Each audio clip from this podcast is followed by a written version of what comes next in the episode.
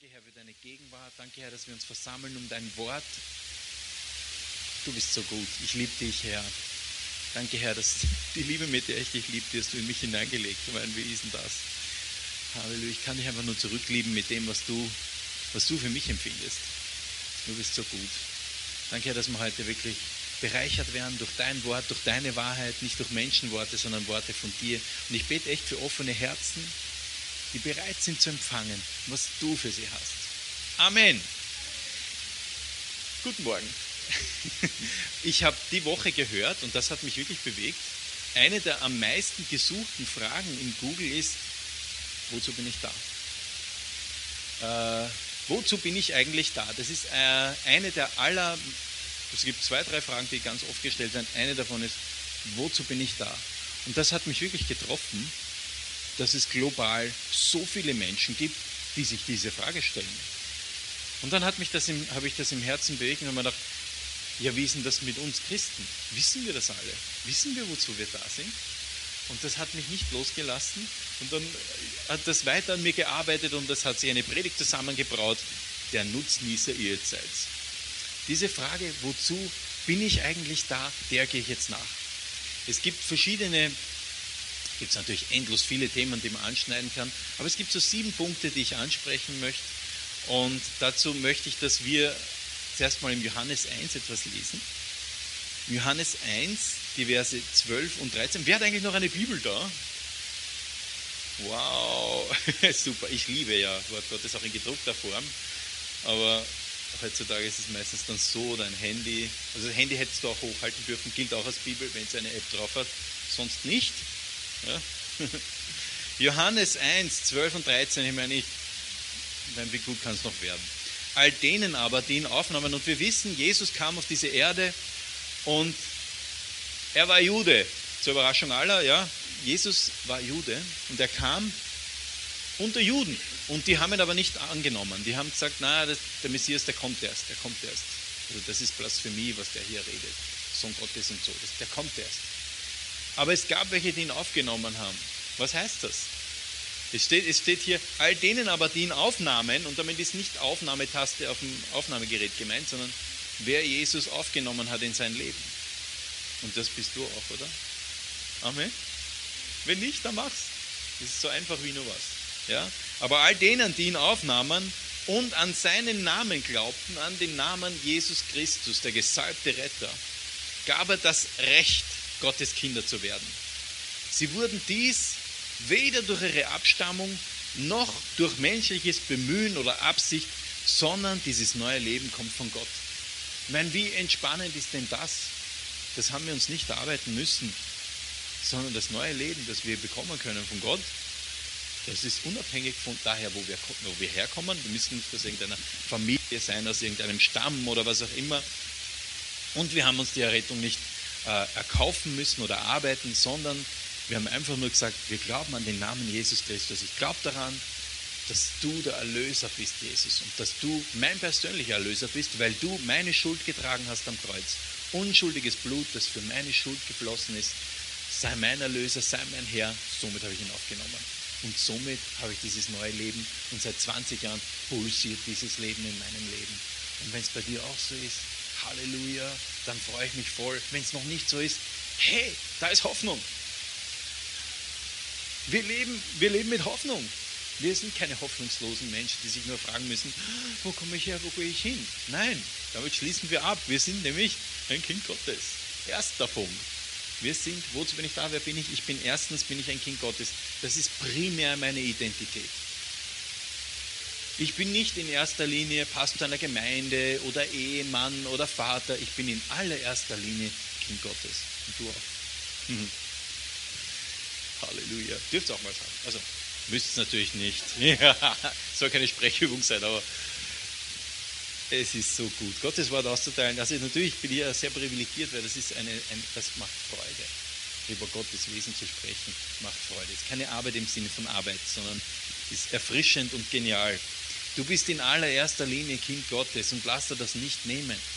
Lass dir das nicht nehmen. Manchmal kommen wir in so einen Rush des Lebens oder in einem Rush des Dienstes. Kann auch sein, dass du im, im Dienst, in der Gemeinde so involviert bist du, Christine. Du warst jetzt im Kinderdienst, im Orderdienst. ja, du warst halt ziemlich beschäftigt. Ähm, du bist jetzt kein Beispiel dafür, sorry. Aber man kann in so einen Rush hineinkommen, wo man dann vergisst, hey, ich bin nicht in erster Linie ein, ein Mitarbeiter oder einer, der, der hier zu arbeiten hat, sondern ich bin in erster Linie Kind Gottes. Was haben denn für Kinder Gottes für Vorrechte? Was, was dürfen Kinder? Ja, Kinder dürfen zum Papa kommen. Ja, so ist es. Und du bist nie zu alt oder nie zu groß oder nie zu schlau oder nie zu weise oder nie zu abgebrüht, nie zu cool, um zu deinem himmlischen Vater zu kommen. Lass dir das nicht einreden. Lass dir nicht einreden, dass er keine Zeit hat für dich. Sein Schoß ist groß, da passen ein paar Leute drauf, gleichzeitig. Ja? Der lebt in einer Dimension, die können wir uns nicht vorstellen. Aber Gott hat immer Zeit für dich. Da ist auch nie mal, kennt ihr das Gefühl, wenn dich einer wegdrückt? Das ist nicht cool. Heute habe ich ihn angerufen und da ist nicht einmal der Name gekommen, sondern hat jetzt keine Zeit quasi. Hat mich jetzt zurückgerufen, die Person, aber immerhin. Du warst es nicht. Nein, es war ein anderer. Aber wurscht. Gott hat immer Zeit für uns. Der wird, also Jeremia 33, 3 sagt, rufe mich an und ich werde dich hören. Und Gott widerspricht sich nicht, sondern er hört dich. Du bist ein Kind Gottes und in einer anderen Übersetzung steht, dass es ein Vorrecht ist, das wir bekommen haben. Hallo, das ist ein Vorrecht. Wir müssen nicht um Audienz bitten. Also wenn du jetzt zum Beispiel, nehmen wir mal irgendwen berühmten, na, vielleicht nicht den amerikanischen Präsidenten, sondern sagen wir mal, den Präsidenten, den kennt keiner vermutlich von Belgien. Ja. Kenne ihn auch nicht. Das ist auch irgendwie besetzt, wurscht. Äh, wenn du mit dem reden willst, musst du vermutlich durch ein paar Gremien durch, dass du einen Termin kriegst. Der Schöpfer des Himmels und der Erde, der gesagt hat, es werde Licht, hat immer Zeit für dich. Und es ist nicht nur so, dass er dir dein Herzeleid anhört, sondern er hat auch Antworten. Wenn wir auf ihn hören, dann spricht er zu uns. Ja? Das ist genial. Also der beste Ratgeber der Welt hat immer Zeit für dich. Du bist ein Kind Gottes. Und du bist nicht nur per Zufall ein Kind Gottes, sondern im 1. Thessaloniker 1, Vers 4 steht, ihr seid von Gott geliebt, Geschwister, und wir wissen, dass er euch erwählt hat. Also im Englischen sagt man, you're handpicked. Also du bist handerlesen. Gott hat nicht gesagt so, wurscht, naja, machen wir die Tür auf, die können alle reinkommen, egal wer, hm, sondern du bist von Gott erwählt. Das heißt, er hat, er hat einen Plan für dich. Er sagt, hey, dich will ich, mit dir habe ich dieses und jenes vor. Lass dich ein auf dieses Abenteuer. Du bist handerlesen von Gott. Und das kannst du dir sicher sein. Du bist nicht nur ein Kind Gottes, sondern du bist ein geliebtes und erwähltes Kind Gottes. Also zuerst, du bist ein Kind Gottes, du bist ein geliebtes und erwähltes Kind Gottes. Das ist so gut. Wir müssen uns diese Frage nicht stellen. Wozu bin ich da? Was soll ich eigentlich tun? Und wenn du die Frage stellst, was sollst du tun? Hey, dann, dann geh zu Gott. Der weiß es. Der wird dich führen und leiten. Und Jesus sagt, meine Schafe kennen meine Stimme. Das heißt, glaube auch nicht der Lüge, dass du Gottes Stimme nicht hören kannst. Das stimmt nicht. Du kannst seine Stimme hören und du kannst ihm folgen. Und wenn du nicht weißt, wo du enden wirst, das wissen wir alle nicht. Aber ich bin jetzt da. Und ich habe jetzt die Möglichkeit zu tun, was Gott möchte. Das hast du auch. Im 1. Mose 12, 2 steht, ich will dich zu einem großen Volk machen und wir wissen, Gott spricht hier zu Abraham. Wir sind aber Nachkommen Abrahams. Der Segen Abrahams gilt für uns alle. Das heißt, was hier steht, gilt für dich. Und ich will dich zu einem großen Volk machen und will dich segnen und dir einen großen Namen machen. Und du sollst ein Segen sein. Gottes Segen ist nicht einfach nur gerade genug für dich, sondern es ist immer so, dass er genug für andere auch ist. Er segnet dich, damit du mit deinem Überfluss andere segnen kannst. Er schenkt dir mehr als genug Freude, mehr als dass du nur sagst, me, myself and I. Das ist das, was vielleicht die Welt sagt. Aber das ist furchtbar armselig. Furchtbar armselig. Wenn du wirklich im Segen leben willst, dann gib weiter. Ich rede jetzt nicht nur von Finanzen, sondern gib weiter Freude, Zeit, äh, Gehör. Gib weiter und du wirst einen Segen erleben, der macht dich so glücklich, das gibt dir eine innere Zufriedenheit. Das kennt die Welt nicht. nämlich nur dieses befriedigt sein, der eigenen Nöte sind begegnet, ist viel zu wenig. Gott hat so viel mehr für dich. Und er gibt dir dann, wenn er merkt, hallo, da ist jemand, der gibt weiter. Na, welcher Chef würde dann nicht dieser Person geben und geben und geben, wenn er genau das tut, was du vorhast? Ja? Und so ist es. Du bist gesegnet, um ein Segen zu sein. Du bist gesegnet, um ein Segen zu sein. Ja, ja so viel Segen. Danke, Herr, dass du uns segnest. Und was heißt es, Segen zu haben? Wir müssen uns keine Sorgen machen, wir brauchen keine Angst haben, weil wir haben einen Gott, der auf uns schaut.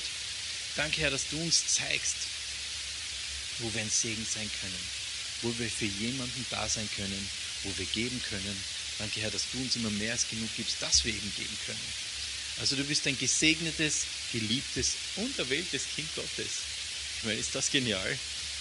Amen. Super, oder? Seid begeistert? Ich schon. Halleluja. Gott ist so gut. Ähm, Im 1. Petrus 2, du merkst, es sind ein paar Schriftstellen halt dabei. Ich liebe das Wort Gottes. Kommt zu Christus, dem lebendigen Eckstein, und diese Gemeinde heißt Cornerstone, weil Jesus Christus der Eckstein ist im Tempel Gottes. Er wurde von den Menschen zwar verworfen, doch in den Augen Gottes, der ihn erwählt hat, ist er kostbar. Und nun lasst euch von Gott als lebendige Steine in seinen geistlichen Tempel einbauen. Ihr sollt Gottes heilige Priester sein und ihm geistliche Opfer bringen, die er durch eure Gemeinschaft mit Jesus Christus annimmt. Halleluja. Wir sollten nicht, wir, wir Christen haben das Vorrecht, lebendige Steine zu sein. Das ist ein schöner Widerspruch. Gell? normalerweise würde man sagen, Stein, ja. Also wenn der sich anfängt bewegen, kriege ich erst fürchten, ja. Dann ist vielleicht ein Erdbeben im, im Anmarsch. Aber wir sollten lebendige Steine sein in einem Gebäude. Wenn wir miteinander, wir sind die Gemeinde Gottes, oder? Das bin ich nicht. Das ist nicht die Gemeindeleitung, das ist nicht die Gemeinde Gottes. Sondern wir sind hier eine lokale Gemeinde, dann gibt es eine größere Gemeinde. Gemeinsam sind wir alle der Leib Christi. Gott hat sich das so vorgestellt, dass er gesagt hat, für dich habe ich eine, eine Aufgabe in meinem, in meinem großen Leib und für jeden Einzelnen hat er eine Aufgabe. Und du wirst nur dann so richtig in der Mitte der, der Straße deines Lebens sein, wenn du das herausfindest, was hat er denn für mich. Und das wissen wir oft nicht. Ich kann mich erinnern, also ich bin jetzt seit 20 Jahren Christ, wobei Jahre auch immer relativ sind. Du kannst 40 Jahre Christ sein und noch immer äh, ganz am Anfang stehen oder drei Jahre Christ sein und schon sehr viel erfahren haben und sehr viel erkannt haben aus dem, aus, aus dem Recht Gottes. Aber ich kann mich erinnern, dass ich ganz am Anfang, ich habe keine Ahnung gehabt, also ich weiß noch, dass der Walter Bösch gesagt hat, also der Pastor, wo ich in die Gemeinde gegangen bin, ganz am Anfang gesagt hat, aha, möchtest du Mitglied werden, wo willst du mitarbeiten? Das war so in einem Atemzug. Und dann, während, wo ich noch überlegt habe, hat er auch schon gesagt, wo ich mitarbeite. Und schon war ich im Putzdienst. Ähm, ja, warum nicht? Warum nicht? Wenn es keine bessere Idee hast, ist es nicht schlecht, wenn du dann einfach das tust, wo man dich fragt, dass du tust. Ja? Das wäre eine Möglichkeit. Und es war eine coole Zeit. Also ich kann mich erinnern, dass ich äh, in der Zeit, wo ich diese Wohnung da geputzt habe in, in, in der Halbgasse, also es war die, die Jugendwohnung, wo die Jugend stattgefunden hat, sehr schöne Zeiten mit Gott gehabt habe. Und wenn das sein Ruf gewesen wäre für mich, mein ganzes Leben lang, wäre ich vermutlich noch immer dort. Und Gott ist nicht so, dass er sagt, ja, der Leiter einer Gemeinde kriegt mehr als der, der im, im Kinderdienst ist. Gott hat immer für dich ein gewisses Paket, wo er sagt, das habe ich für den Walter vor. Und das ist seine Aufgabe. Wenn er die erfüllt, kriegt er 100 Prozent. Ja, kriegt er den vollen Lohn. Und das Gleiche gilt für weltweit bekannte Evangelisten wie Reinhard Bonke oder so, wo sagt, ja, der kriegt den gleichen Lohn. Wir sollten nicht so weltlich denken, sondern wir sollten so denken, dass Gott ein Belohner ist derer, die ihn suchen. Und wenn wir in seinem Reich dienen, und das ist total facettenreich, das heißt jetzt nicht, dass jeder jetzt Angst haben muss, im Kinderdienst mitzuarbeiten, wobei der Angst berechtigt ist. Ah nein, die Angst ist nicht berechtigt. Äh, äh, Kinderdienst ist voll super. Das war auch ein Meilenstein in meinem Weg mit Gott. Und man sagt ja im Englischen, where he guides, he provides. Also da, wo dich hinführt, da gibt er dir auch das Rüstzeug dazu. Also musst du keine Sorgen machen. Aber sei ein lebendiger Stein. Und nicht, weil wir jetzt einen irrsinnigen Bedarf haben im Ordnerdienst. Vielleicht haben wir das, ja. äh, oder im Tontechnikdienst. Nein, es gibt eh genug, die mitarbeiten, aber es kann immer noch mehr geben. Sondern du beraubst dich selbst, wenn du nicht in das hineinsteigst. In, in dieses lebendiger Steinsein. Ja, schauen wir uns das an. Seid noch dafür? Ja? Halleluja. Sei ein lebendiger Stein. Denn dazu bist du berufen. Du bist nicht nur berufen, dazu ein Kind Gottes zu sein, sondern auch etwas zu tun im Reich deines Vaters. Und es ist eine gute Sache. Nichts wird dich so glücklich machen wie das. Und im 2. Korinther 5, äh, 20 und 21, Halleluja, dein Wort ist so gut. Geht es euch auch so? Ich liebe das Wort Gottes. Es ist so, so balsam für meine Seele, es richtet mich aus. Es ist, es ist wie eine Richtschnur für mein Leben. So sind wir nun Botschafter Christi. Und Gott gebraucht uns. I feel so used. Und Gott gebraucht uns, um durch uns zu sprechen. Na, ist ja das arg. Hm? Das ist das, so hat Gott das beschlossen. Er hat gesagt, durch dich und durch dich und durch mich und durch uns alle möchte er sprechen. Er möchte, dass wir diejenigen sind, die in dieser Welt die gute Nachricht verkünden. Und nicht die, die in jeden Gossip mit einsteigen, sondern die, die Licht bringen in Situationen. Wir sind Träger des Lichts, wir können in jede Situation Licht reinbringen. Wir können die Wahrheit Gottes reinbringen, wir können die Liebe Gottes reinbringen. Wir sind Botschafter an Christenstadt. Was ist denn die Botschaft von Jesus? Lasst euch versöhnen, oder? Das ist, das ist seine Botschaft. Es geht genauso weiter, na, steht sogar da, lasst euch versöhnen. Äh, wir bitten inständig, so als würde Christus es persönlich tun, lasst euch mit Gott versöhnen. Das ist das, was die Welt glaubt. Die, viele in der Welt, die Jesus noch nicht kennen, die noch nicht diesen Erlöser angenommen haben, glauben, dass Gott auf sie zornig ist oder was auch immer. Die wissen nicht, dass er der liebende Vater ist, der steht und wartet. Der steht und wartet und Ausschau hält und jeder, der sich ihm nähert, dem läuft entgegen. Wie ein liebender Vater. Denn Gott machte Christus, der nie gesündigt hat, zum Opfer für unsere Sünden, damit wir durch ihn vor Gott gerechtfertigt werden können. Also sei ein Botschafter Christi. Und das ist gar nicht schwer. Überhaupt nicht. Wenn du betest, Herr, ich weiß, ich muss in die Arbeit. Nein, wenn du dich freust auf den Arbeitstag, meine ich natürlich, und sagst, Herr, zeig mir Gelegenheiten, gib mir Gelegenheiten, dann sei nicht überrascht, wenn diese kommen. Ja? Und du sagst, Gott, gib mir Gelegenheiten, zack, bist du mit einem kranken Arbeitskollegen allein im Aufzug. Das sind dann diese Gelegenheiten. Und wenn du sie nicht ergreifst, wird dich Gott nicht verschlingen und einen Blitz nach dir werfen. Aber sei nicht überrascht, wenn du sowas betest, Gott lässt sich nicht lumpen. Also wer bittet, der empfängt. Und dann kannst du ein Botschafter Christi sein, kannst sagen, hey, ich habe mitgekriegt, du hingst. Darf ich für dich beten? Darf ich, darf ich dir die Hände auflegen? Nicht einfach so Hand auflegen und so, hallo, Shangara Batata. Ja? Ich habe ein bisschen mit mitgefahrene Gefühle. Ja? ja, wir Christen sind manchmal lustig. Ja? Passiert mir auch manchmal. Hm. Oh Lord. Nein, frag einfach, ob du beten kannst oder was auch immer. Wir sind Träger des Lichts, wir haben Hoffnung anzubieten. Die Botschaft Christi ist nicht irgendeine langweilige Theologie, sondern die Botschaft Christi ist voller Kraft, voller Freude, voller Frieden, voller Licht. Wir können Licht sein in dieser Welt. Dazu bist du und ich berufen. Wir sollten Botschafter an Christi Stadt sein. Wir sind schon bei Punkt Nummer 5. Amazing. Danke, Herr. Ich meine, was für ein Vertrauen. Was für ein Vertrauen. Er hat dich und mich bestimmt, Botschafter an seiner Stelle zu sein. Wenn, wenn du nicht Botschafter eines Landes bist und irgendwo erscheinst und sagst, da so und so sagt unser Land, dann werden sie sagen, wer bist denn du? Aber wenn du der Botschafter bist, dann hast du ein Mandat. Und als Botschafter Christi hast du ein Mandat in dieser Welt. Nämlich das Mandat des Allerhöchsten. Viel höher geht es nicht. Er ist der Allerhöchste. Und im Epheser 5, Verse 1 und 2 sagt er, folgt in allem Gottes Beispiel. Und das hat Jesus auch gemacht. Wir wissen, Jesus hat sich immer wieder zurückgezogen, hat Zeit mit seinem himmlischen Vater verbracht und hat aufgetankt und hat von Gott gehört, was er denn zu tun hat. Wenn du der, im Neuen Testament liest, wirst du sehen, also das ist die Voraussetzung, wenn du liest, dann wirst du sehen äh, oder hörst, dann wirst du hören, dass Jesus immer wieder sich zurückgezogen hat, Zeit mit seinem Papa verbracht hat und dann sind Wunder passiert. Dann sind die größten Dinge passiert.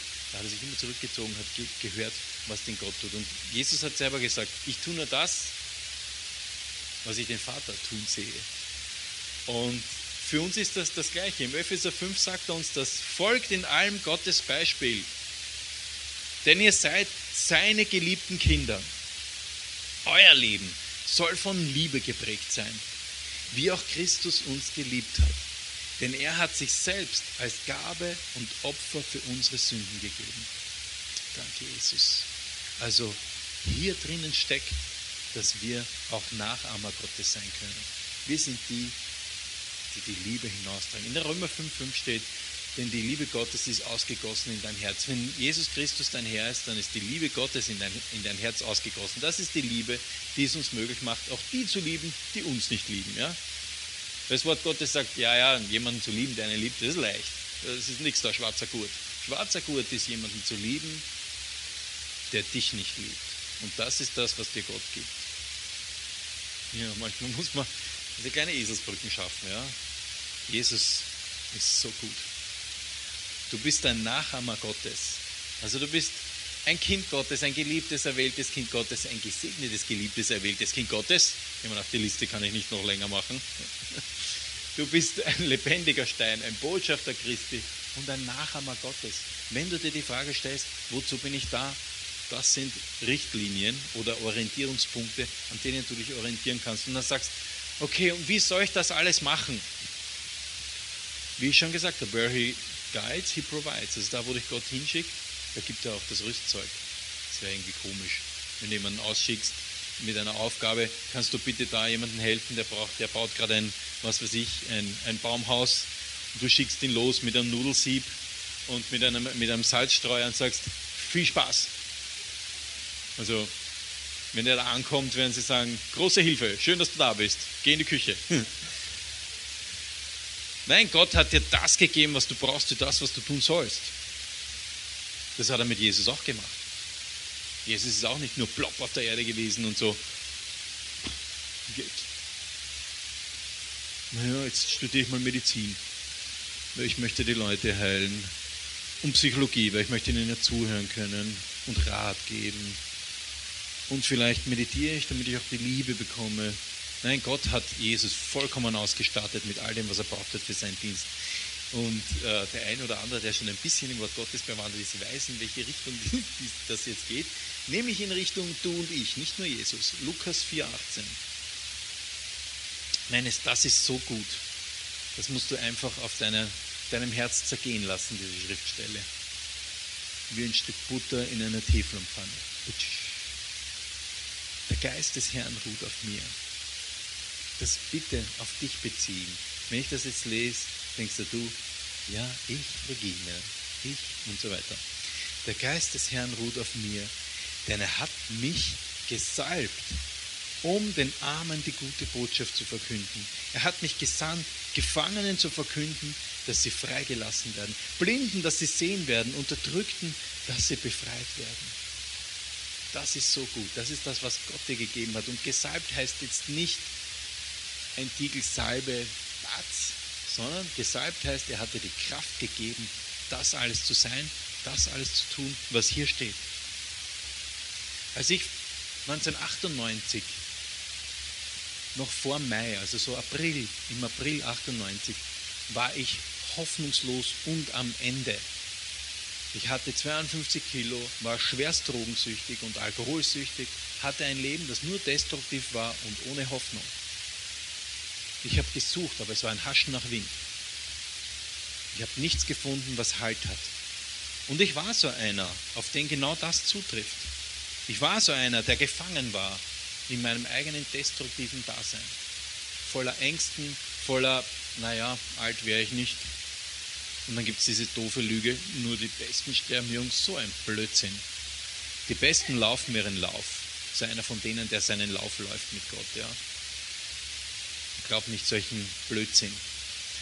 Und dann gab es jemanden, der hat diese frohe Botschaft verkündet. Meine Schwiegermama, zweite Reihe, hat nicht aufgehört, die Conny und mich mit dem Wort Gottes, mit Jesus, lass uns eigentlich in Ruhe mit dem, dem Jesus. Ne? Aber sie hat nicht aufgegeben. Sie waren Botschafter an Christi Stadt und das dürfen wir auch sein für Leute, die ohne Hoffnung sind. Und derer gibt es so viele. Jedem von euch fallen jetzt sicher welche ein. Menschen, die hoffnungslos sind. Menschen, die nicht wissen, wie es weitergeht. Aber ich, ich sage dir was, du hast das Vorrecht und die Ausstattung, ihnen von Jesus zu erzählen. Wenn er sagt, er hat dich gesalbt, dann heißt das, die Kraft Gottes ist auf dir, um Gefangenen die Freiheit äh, zu verkünden, Blinden, dass sie sehend werden. Das kann jetzt natürlich jemand sein, der physisch blind ist. Gott ist heute noch immer im Heilungsbusiness, ja. Ist noch immer seins. Aber es kann auch sein, dass jemand einfach blind ist, zu sehen, was für ein geliebter Mensch er ist. Und wenn du das bist, ich sage da was, das Wort Gottes hat Heilungskraft jetzt, dir zu sagen, das alles mit dieser schönen Liste, bitte die Liste, ähm, das gilt für dich. Du bist wirklich ein geliebtes in der Welt, das Kind Gottes. Das ist jetzt nicht nur für den neben dir, für den auch, ja. Aber es ist für dich. Make it personal. Mach's für dich relevant. Denn Gott ist ein Gott, der möchte mit dir sein. Ja, auch wenn du sagst, ja, mit mir möchte keiner sein. Das stimmt überhaupt nicht. Das stimmt überhaupt nicht. Dein himmlischer Vater will mit dir sein. Und er, er liebt es, mit dir zu sein. Ich meine, das ist so steil. Wir wollen manchmal, also ich gebe es zu, ich möchte manchmal eine Ruhe haben. I confess it. Manchmal bin ich gerne allein. Dann gehe ich in den Garten und bin glücklich, dass ich allein bin. Ähm, Gott liebt es immer, wenn wir zu ihm kommen. Meine Geduld hat mal ein Ende, ich gebe es zu. Deine auch, vermutlich. Gottes Geduld nicht. Die hat einfach kein Ende. Die hat kein Ende. Und er wird, er wird immer da sein für dich. Danke, Herr, dass du uns gesalbt hast. Und das Wort, was in, was in der Bibel steht, dieses Wort Dunamis, das ist die Kraft, die in deinem Leben wirksam ist. Die Kraft, die du empfängst, wenn der Heilige Geist auf dich kommt. Das ist Dunamis. Das kommt uns so bekannt vor, das Wort vom Wort Dynamit. Das hat die gleiche Kraft.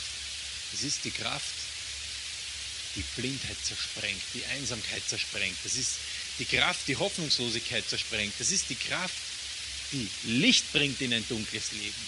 Der Thomas Holy hat letzte Woche im My Story Gottesdienst äh, gepredigt und sein erster Vers war in Jesaja 9, dieses ein Volk, das im Finstern sitzt, sieht ein helles Licht.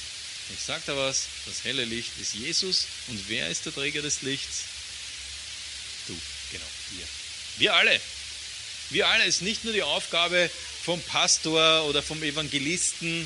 Äh, das Wort Gottes sagt, tu das Werk eines Evangelisten, das ist, äh, gilt an alle. Ja.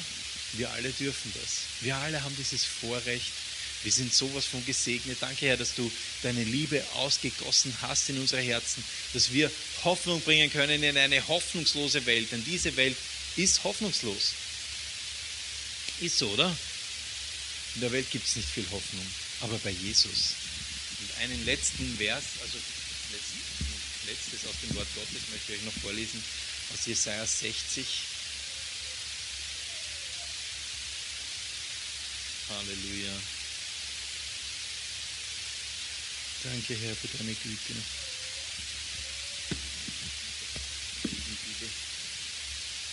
Aus Jesaja 60. Danke, Herr, dass das jetzt so richtig reingeht. Dass das wirkt. Steh auf und werde Licht, steht da. Mach dich auf, werde Licht, denn dein Licht kommt und die Herrlichkeit des Herrn geht auf über dir. Denn siehe, Finsternis bedeckt das Erdreich und dunkel die Völker, aber über dir geht auf der Herr und seine Herrlichkeit erscheint über dir. Und die Heiden, die, die Jesus noch nicht kennen, werden zu deinem Licht, zu deinem Licht kommen. Halleluja. Danke, Herr, dass das so wahr ist. Und die Könige zum Glanz, der über dir aufgeht. Hebe deine Augen auf und sieh umher. Diese alle sind versammelt und kommen zu dir. Deine Söhne werden von ferne kommen und deine Töchter auf den Armen herbeigetragen werden. Danke, Herr, dass das wahr ist. Danke, Herr, dass wir Mitarbeiter Gottes sein dürfen, dass wir das Licht rausbringen dürfen in diese Welt. Danke, Herr, dass wir ein Segen sein können, dass wir uns da gar nicht anstrengen müssen, sondern einfach nur dein Wesen wirken lassen in unserem Leben. Danke, Herr, dass es mehr als genug ist, was du uns gibst, dass wir weitergeben können anderen. Amen. Amen.